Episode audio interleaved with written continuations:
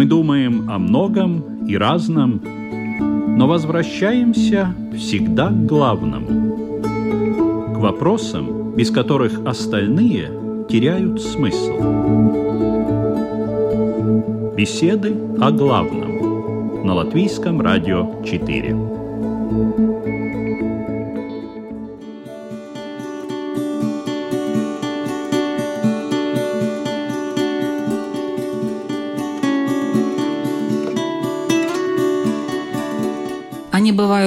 Маленькие и большие, серьезные и незначительные, неизбежные и прогнозируемые, невосполнимые и катастрофичные. Хорошо бы, если бы их не было вовсе, но ни одна жизнь, к сожалению, без них не обходится. Потери. Можно ли их избежать и в каких случаях? И как пережить те из них, которые больно ранят в самое сердце и долго не забываются – Сегодня на эти и другие вопросы ответят Равин Исраиль Азеншарф. Добрый день. Буддист Игорь Домнин. Добрый день. И лютеранский пастор Крест Калныш. Добрый день. Ведущая Людмила Вавинска, и мы начинаем.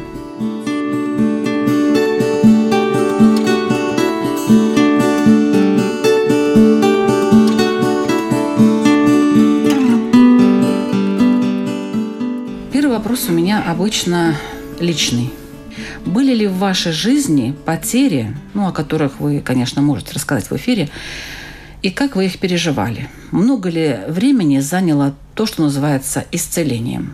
Да, конечно, были. У меня мама умерла полтора года тому назад, и это действительно тяжелая потеря. Мы дружили, не только были родственниками. С учетом того, что у каждого человека есть душа, и душа это лично от Бога, то в еврейском представлении, естественно, и в моем тоже, такое, что душа бессмертна. То есть у Бога мертвых нет, все живы. И это не просто формула самоуспокоения, а это одна из базовых основ иудаизма и мироощущения. Но дело в том, что, опять же, из еврейской, естественно, с моей точки зрения, потеря не должна привести человека ни к глубокому такому отчаянию, тяжелому, ни пытаться ее проигнорировать. И то, и другое одинаково плохо, это крайности. Да, потери признаются, но предполагается, что потери должны нас укреплять и в этике отношений, и эмоционально, и интеллектуально, и в отношении с Богом, и в отношении с самим собой. То есть еврейская традиция призывает чувство потери перевести в чувство конструктивное, в чувство жизнеутверждения. И поэтому последняя строчка еврейской заупокойной молитвы звучит очень пафосно-оптимистично он создает мир у себя, он создает мир в своих высотах, он сделает мир всем нам и скажем «Омейн». И последние слова заупокойной молитвы стали словами самой развеселой еврейской песни. Это вот такое жизнеутверждение. Это вам помогает? Это, пережить вот это помогает, и более того, это помогает не только мне. Дело в том, что в истории каждого человека и как и в истории народа было много печальных, траурных дат и так далее. Если бы мы концентрировались на потерях, то мы бы просто потеряли себя. И вся жизнь, и личная, и национальная превратились бы в сплошной мартиролог. Для того, чтобы этого не произошло, понятно, что мы пытаемся осмыслить жизнь во всей ее полноте, не только в хорошем, но и в печальном. Можете вы привести примеры из своей жизни, уважаемый пастор?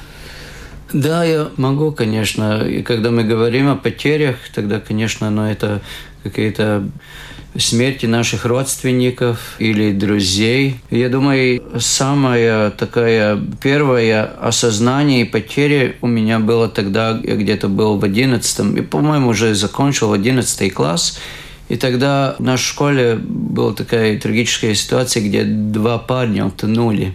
Они не были моими одноклассниками, но я их знал, и один из них был моим другом тоже. И, конечно, это было такое очень неприятное ощущение первый раз столкнуться с смертью, когда человек, который ты вчера еще видел и говорил, а сегодня уже нет. Это было такое первое ощущение, что ты что-то потерял такая значительная.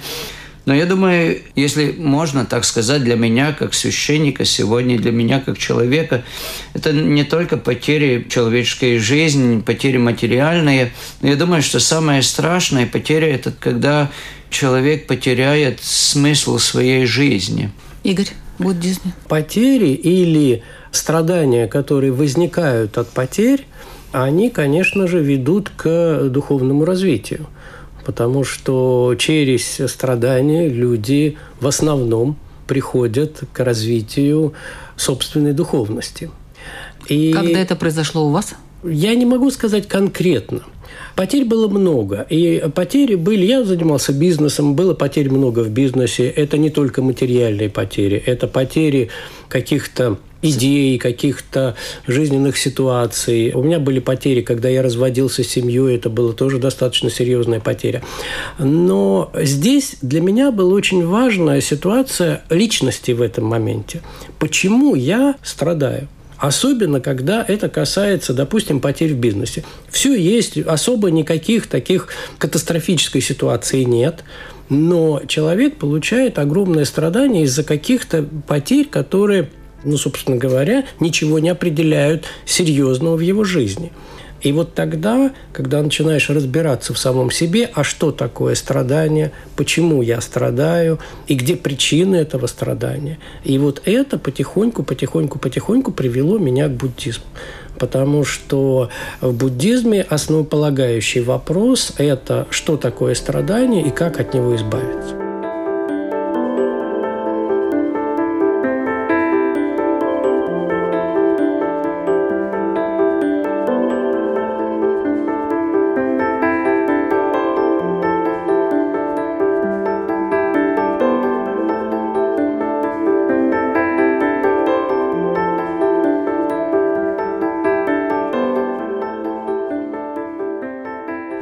Человека появляются потери. И часто человек задает себе такой вопрос, кто в этом виноват? И обычно виноват в этом кто-то другой. Правильно? Как в этой ситуации быть? Можно ли, скажем, в иудаизме назначить кого-то виновным за свои потери и таким образом переложить ответственность и как-то жить более-менее спокойно? Можно так сделать? Очень не рекомендуется. Но можно. Нет. Строго говоря, нельзя, потому что если есть потери, значит, ты каким-то образом с этими потерями связан.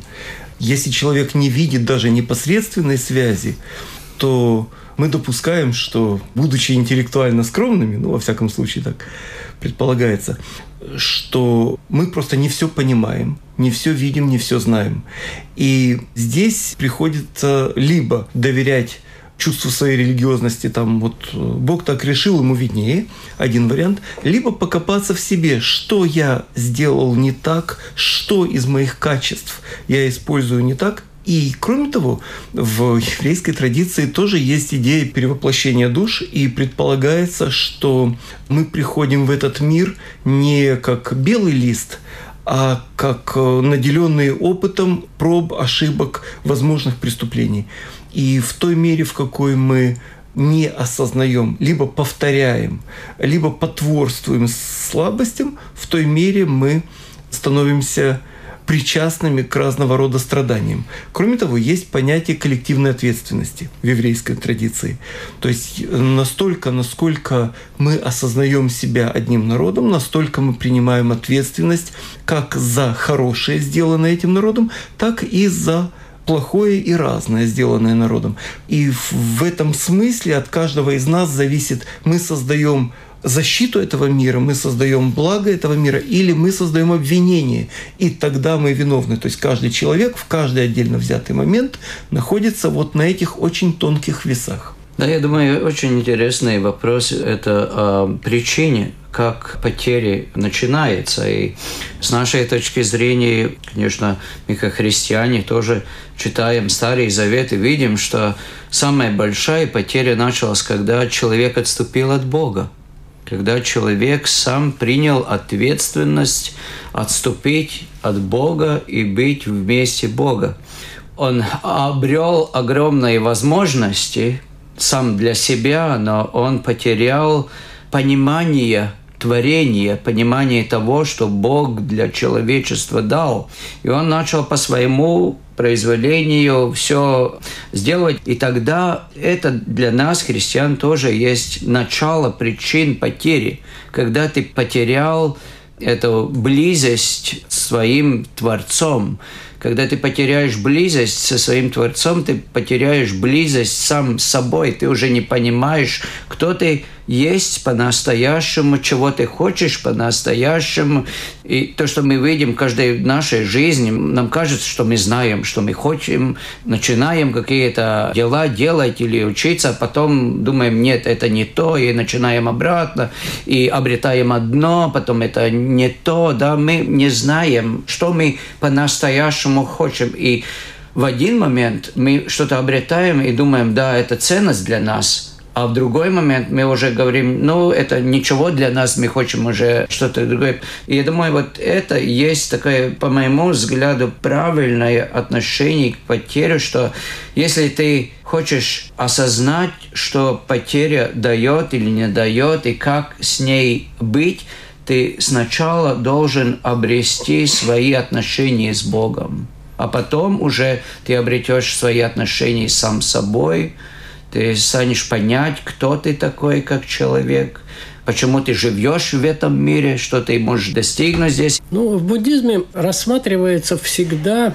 личность как главный акцент. И проблема потери в буддизме рассматривается с точки зрения, а почему я страдаю от потери? Не почему возникла потеря – Никто виноват, да? Никто виноват. А почему а я кто от виноват этого не страдаю? надо? Кто виноват в буддизме не рассматривается, потому что если мы начнем рассматривать миллионы предыдущих жизней, то мы утонем в этой последовательности кармических событий, и мы их никогда в жизни не разберемся, там, не разгребем эту кучу. Проблема же в чем? Что, ну, представьте себе, идут два человека по улице и попадают в одну и ту же ситуацию. И их толкнул случайный прохожий. И дальше может возникнуть абсолютно разная реакция. С одной стороны, один человек весело улыбнется и пойдет дальше, а другой человек воспримет это очень агрессивно и начнется цепочка очень каких-то таких нехороших событий. То есть один человек это событие воспримет позитивно, а другой человек от этого события получит страдания. И возникает вопрос, почему так происходит? Почему один веселый, а другой страдает? То же самое от потери. Почему, когда разбилась любимая чашка, один человек отнесется к этому спокойно, а другой будет страдать ну, плакать, расстраиваться. Да, да, да, плакать, расстраиваться. И вот здесь мы говорим о том, что основная проблема – это невежество. Вроде бы как, причем здесь невежество? Невежество заключается в том, что мы не видим реальность такой, какая она есть. Мы рисуем себе иллюзию вместо реальности. В буддизме говорится, что первый закон реальности называется анича или непостоянство. То есть все, что имеет свое рождение, имеет свое завершение. Но чашку-то жалко. Она еще могла служить и служить. Да. Как бы слишком рано. Конечно, но она когда-нибудь, ну, разобьется. Через год, через два, через, может быть, тысячу лет, но она разобьется. И это ее ну, как бы функция такая. И любое, за что мы не возьмемся в этом мире, оно все придет к завершению. А мы что делаем? Мы рисуем себе иллюзию и думаем, что эта чашка вечна. И считаем, что это будет продолжаться вечно. И когда это завершается, лопается наша иллюзия. Мы страдаем не от того, что чашка разбилась. Мы страдаем от разбития нашей собственной иллюзии. Если мы понимаем закона Ницше, то мы наслаждаемся этой чашкой в полной мере, пока она цела, но не страдаем, когда она разбилась. Но это мы... маленькие потери. Это, это маленькие потери. Маленькие потери приводят к тому, что мы начинаем также относиться к большим потерям.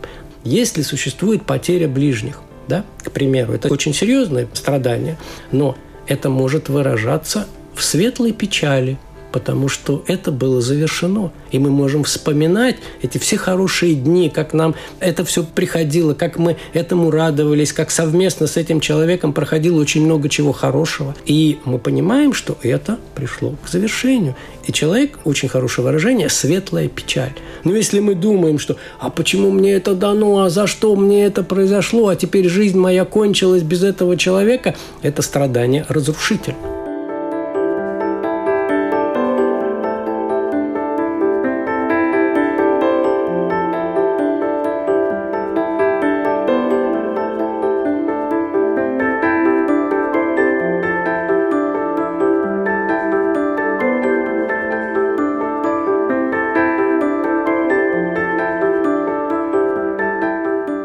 Дело в том, что один из э, законоучителей наших, который учил, что радость обладает самодостаточной религиозной ценностью, когда он умирал, ну, ученики собрались, переживали, а он нет. Его спрашивают, как же так? Он говорит, ну, я вижу одну дверь закрывающуюся, а другая открывается. И я могу согласиться с э, Игорем в том смысле, что печалиться по поводу закрывающейся двери не стоит. Но еврейская традиция говорит, что не в том дело, чтобы не привязываться к реалиям изменчивого мира, а в том, чтобы привязываться ограниченно.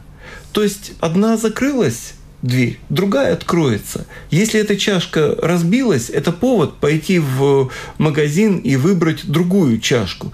Так не стоит печалиться по поводу того, что разбилась, а стоит заменить ее, просто сказать, нет, я не буду грустить и так далее, это не получится. Значит, надо ее заменить чем-то позитивным. Поэтому говорится, что немножко света разгоняет много тьмы. С еврейской точки зрения не в том выход, чтобы отказаться от привязанности к реалиям этого мира, а в том, чтобы их менять на более высокие и более духовные. И таким образом радоваться тому вечному и постоянному, что находится над меняющимся этим э, миром, в котором достаточно много печали. Ну, хорошо, чашка это понятно, а вот действительно смерть близких людей, ну, не пойдешь в магазин, не купишь, дайте мне еще одну маму. Нет. Такую же желательно, да? Нет. Просто другой вопрос, что все, чему она хорошему, чему она учила, мы можем учить других. Знаете, есть хорошая английская пословица, что за катафалком прицеп не идет.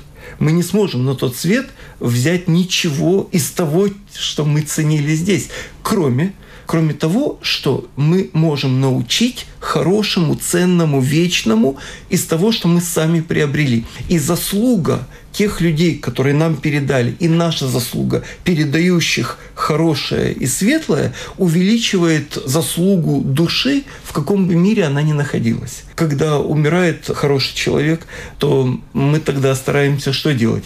то хорошее, чему он нас научил, передать другим и таким образом увеличить и его заслугу, и нашу.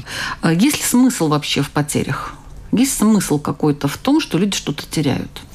Я думаю, что нельзя, как сказать, для всех это что-то хорошее или что-то плохое. Но мы видим, что, конечно, какие-то потери, они заставляют людей думать намного больше о смысле жизни. Я помню, один мой тоже из э, школьного периода, один друг уже через много-много лет пришел ко мне и говорит, ну вот почему мне Бог так сделал? Я говорю, ну как он тебе сделал? У него родился дочка, у которой очень редкая какая-то болезнь. Я ему рассказывал другой пример, как одни молодые люди, они первые, которые я обвенчал, у них родился ребенок, тоже больной очень, он не видел, он, ну, много чего, потому что этот муж был энцефалитом, болен, когда зачали этого ребенка. И я видел, как быстро эти молодые, они очень молодые были люди, да, как быстро они менялись через той любви, которую они испытывали к своему больному ребенку. Да. Хорошо, но они же ничего не потеряли. Мы сейчас Нет, тему ну, потери не, обсуждаем. Пот, нельзя так сказать. Они потеряли возможность воспитывать здорового ребенка. Ну, да. Больной ребенок да. это не то, что здоровый ребенок. Это много-много проблем. И в то время, 20 лет назад, это вообще было почти невозможно. Но таких ребенок как-то привести. Даже для них в этом больнице сказали, отказывайтесь от него. Mm-hmm он все равно помрет, да.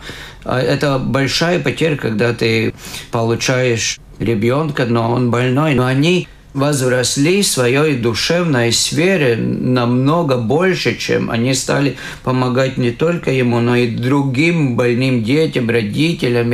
И, конечно, это такой парадокс.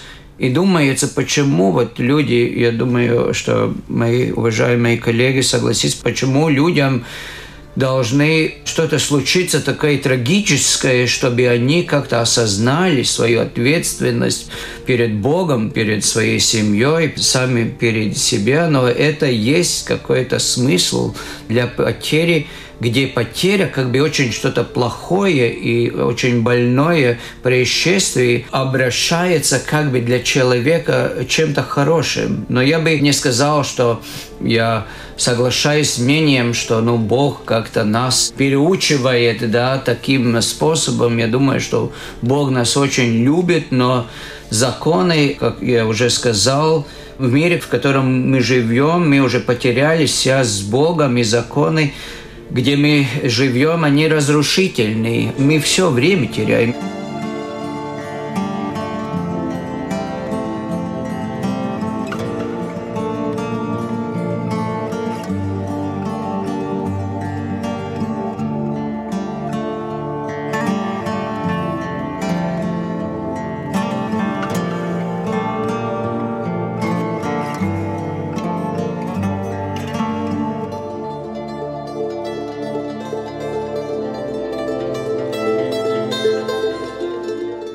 Хочу напомнить, что вы слушаете программу «Беседа о главном». Сегодня мы обсуждаем тему потери, как их пережить. И в нашей программе участвуют лютеранский пастор Крист Калниш, буддист Игорь Домнин и раввин Исраиль Азеншарф.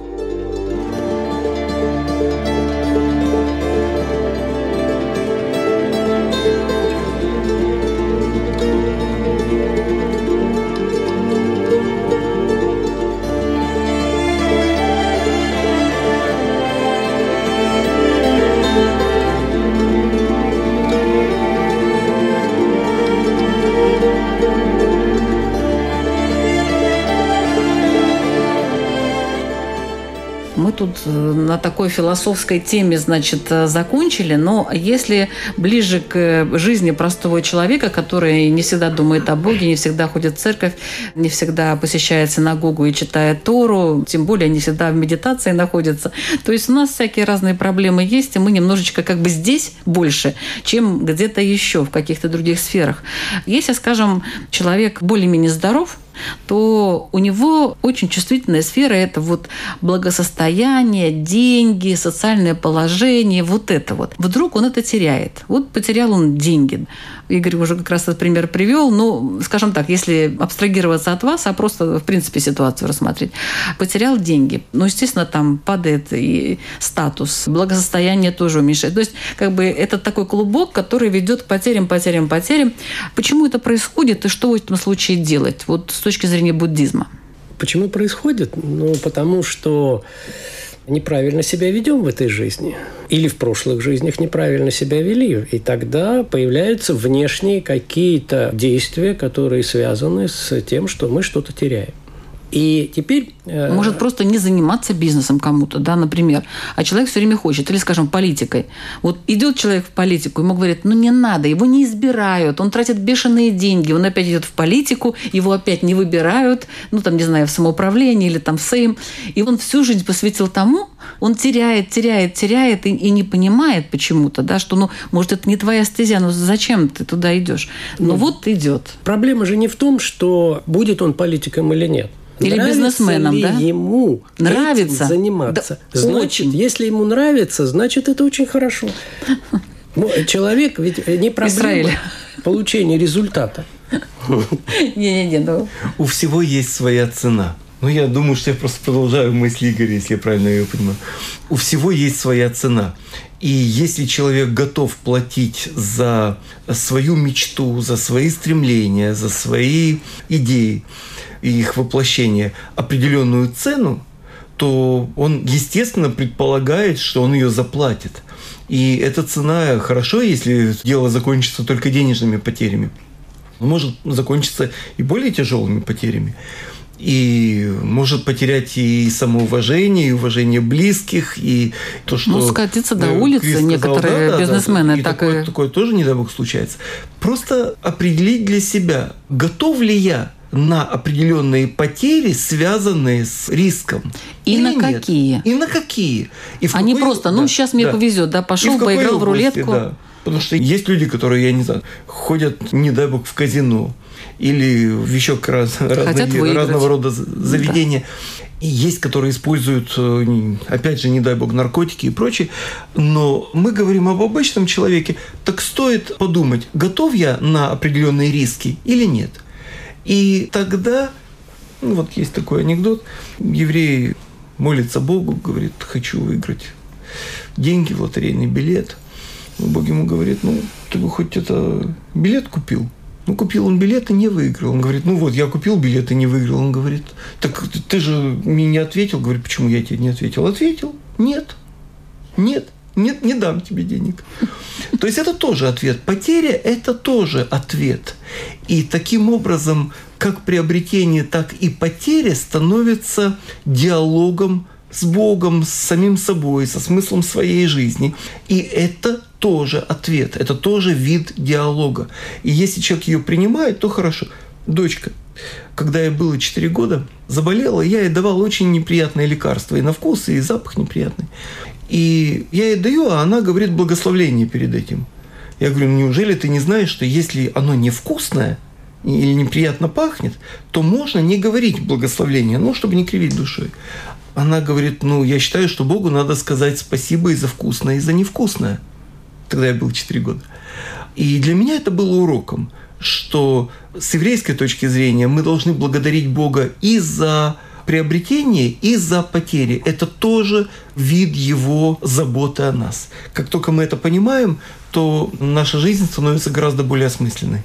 Да, я помню один разговор с моим другом. Он э, стал миллионером, много работал над этим, хотел стать и стал. После много долгих год встретил его, говорю, ну как ты, как ты сейчас, ты стал миллионером, ты можешь делать много чего, что мы обыкновенные не миллионеры не можем. И он сказал мне так, он сказал, ты знаешь, Крест, вот я купил вот эту машину, по-моему, это был какой-то Мерседес, не знаю, какой-то. Он сказал, я радовался где-то 20 минут. 20 минут. А после этого уже это ничего для меня не значит. И вы знаете, Христос говорит, ты можешь обрести весь мир, но потерять свою душу. Я думал, после этого, что он сказал, я думал, ну как это парадоксально, да? Ты все можешь себе позволить, ну, много чего, там, самолет, машину, дом туда-сюда, но ты уже не можешь обрести ту радость, которую я, скромный человек, купил себе что-то очень маленькое, но такая, да, для меня ну, очень... Ну, тоже как Израиль, тоже. Ну, что ты нуж, согласен, нужное, да, да, за эту потерю? Нужное, и это меня, мне дает большую радость. Я думаю, что да, мы можем что-то обрести, как-то себя. Вы знаете, люди очень, если по деньгам, и так говорить, что вот если у меня будет деньги, у меня будет все. Это какой-то я бы сказал, из буддизма иллюзия человеческого счастья, но когда люди обращают, и не в деньгах, деньги не то, что они плохие, но что-то люди очень драгоценного потеряют в этом. Если мы смотрим вот эти акции в Латвии, там будем помогать людям, которые больны и так далее, и так далее, кто самые большие, ну... Взносы да, делает. Люди, которые получают очень маленькие свои зарплаты.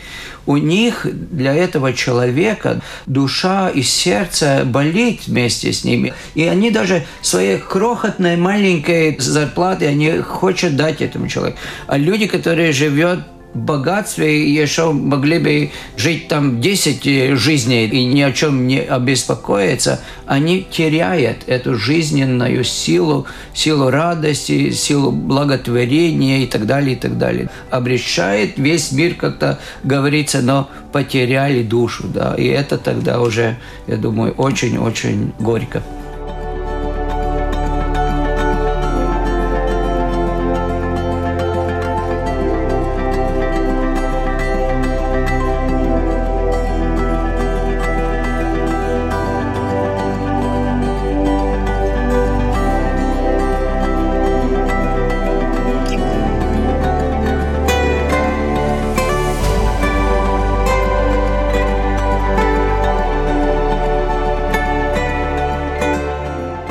Потеря здоровья.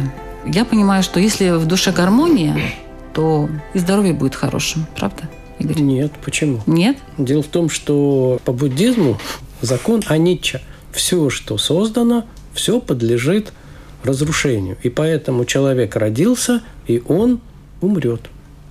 Обязательно. Ну, здоровеньким умрет или как? Что значит здоровенький? Рано или поздно он почему же умирает? Не потому, что вот живет, живет, бах, умер. Потому что начинает разрушение организма, начинает болеть потихонечку. Или рано, или поздно. Все равно человек начнет болеть, и человек умрет. Ну, подождите, ну, Проблема... потеря здоровья. Вот надо ли какие-то уроки из болезни извлекать? Или все-таки просто думать, ну, ладно, мне уже столько лет, уже чего там, уже болит и болит? Нет, конечно же, надо следить за своим здоровьем, следить за своим телом для того, чтобы поддерживать это тело как можно дольше. Но при этом понимая, что вечно поддержать его невозможно.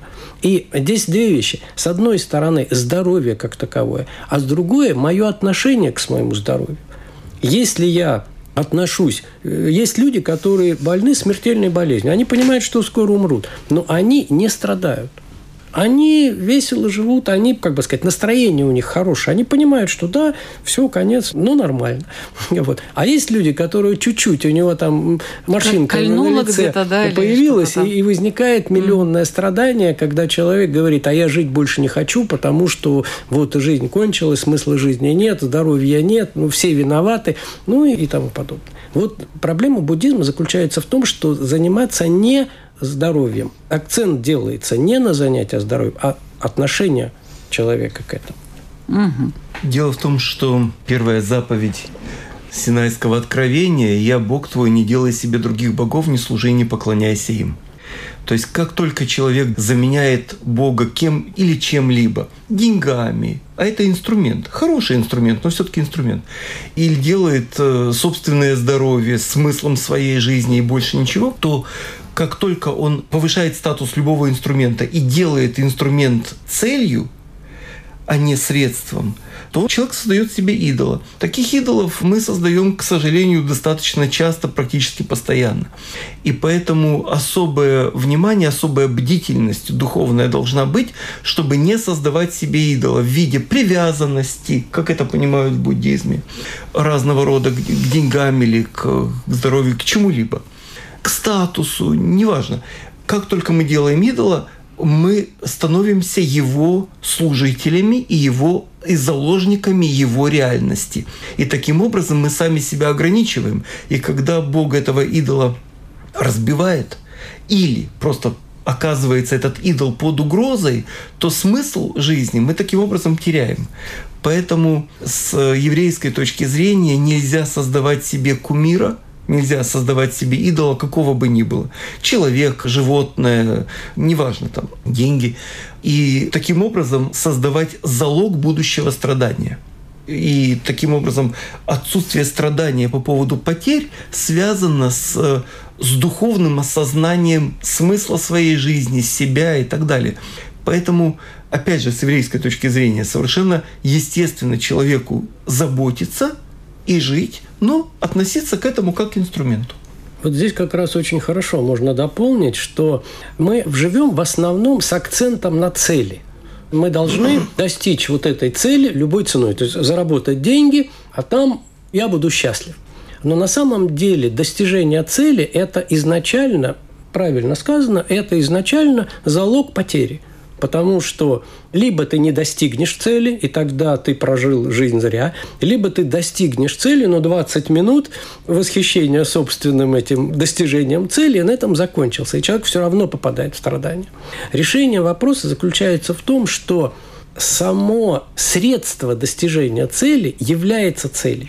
Потому что благими намерениями, если я счастлив, если мне нравится заниматься бизнесом, если я каждый день с удовольствием хожу на работу, то независимо, заработаю я этот миллион или нет, эту цель я уже получил. И тогда я не потеряю, тогда нет потери, потому что... А, а потерять любимую работу? Которая нравится. Ну, вот человек боится, вот ему нравится какая-то работа, он хочет работать вот именно так. Потом раз что-то происходит, и он лишается этой работы. Ну, надо найти такую же работу, но она все равно завершится. Но я счастлив. Вот сегодня ходил на работу, и она завершится. И надо понимать, что эта работа рано или поздно завершится. Пенсия не за горами у всех, независимо от того, кто ты банкир или разнорабочий. Все равно это завершится. Говорят, что вот буддисты – это пессимистический народ, вот они, че все там умрет, там все пройдет. Буддисты, наоборот, очень оптимистичны, потому что они говорят, наслаждайся этим хорошим, что есть сейчас, потому что его завтра не будет. Наслаждайся сейчас.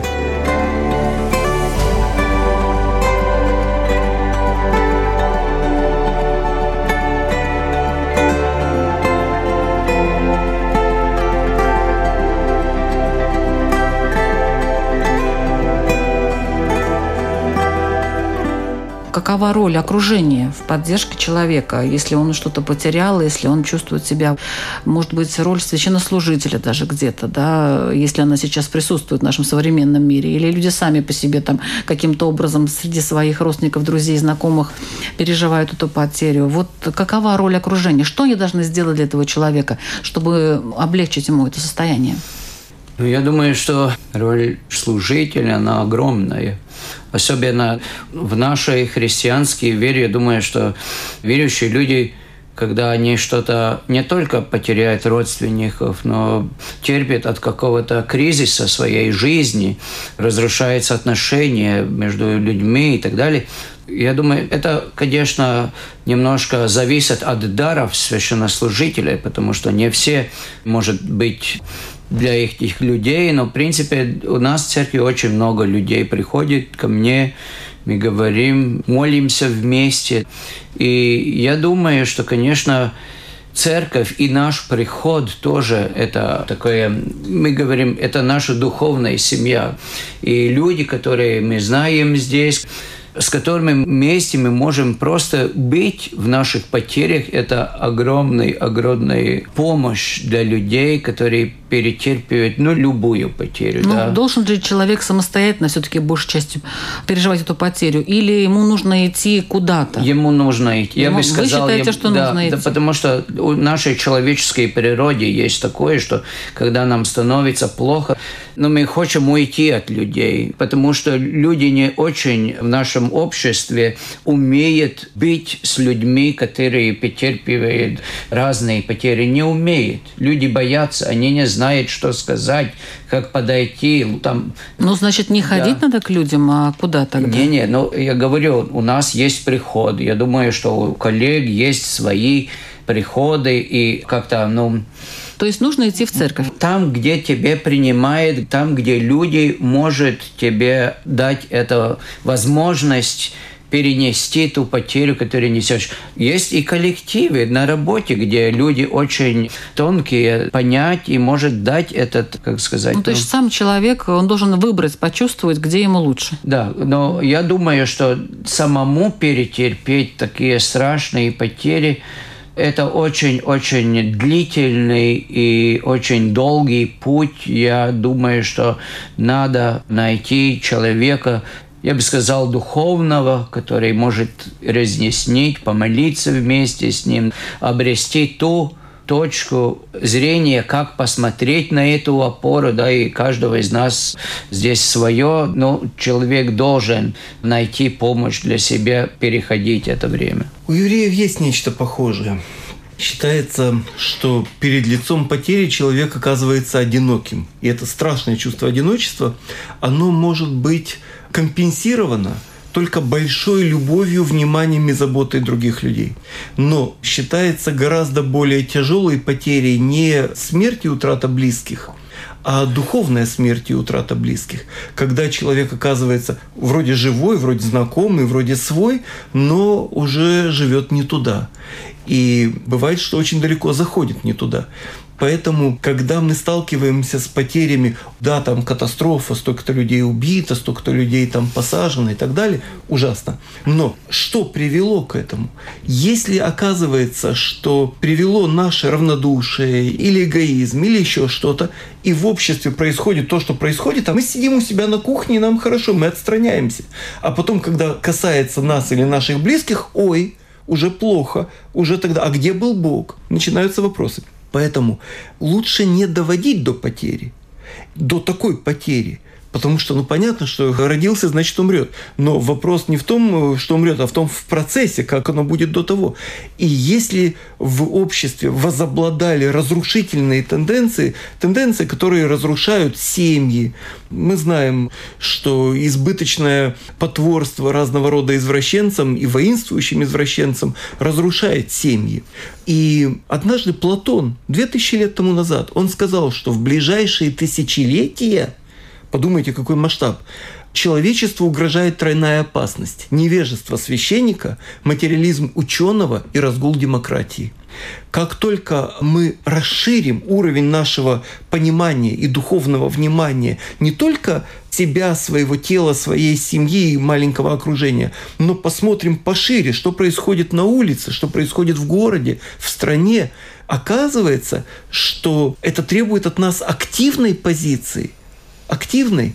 И в таком случае это повод для того, чтобы хорошим людям, неважно, идеологам, священникам, просто приличным людям, поискать пути сближения для того, чтобы этих потерь было меньше или для того, чтобы их не было. Ну, это все правильно, но очень хорошо бы начинать с самого себя, потому что я не могу изменить другого человека, да, он сам по себе, я могу изменить самого себя, я могу сам стать нравственным и действовать, исходя из нравственности. Проблема же заключается очень часто в том, что мы пытаемся изменять мир – исходя из собственных эгоистических и негативных побуждений. Мы хотим стать политиком не для того, чтобы сделать людям хорошо, а для того, чтобы стать самым крутым. Или я хочу пойти в государственные органы не для того, чтобы помогать людям, а для того, чтобы заработать денег. И это совершенно разные мотивации. Так вот, очень хорошо было бы начинать заниматься самим собой, заниматься своими собственными эмоциями. Тогда потерь будет меньше? Конечно, тогда потерь будет гораздо меньше. Начинать надо с себя.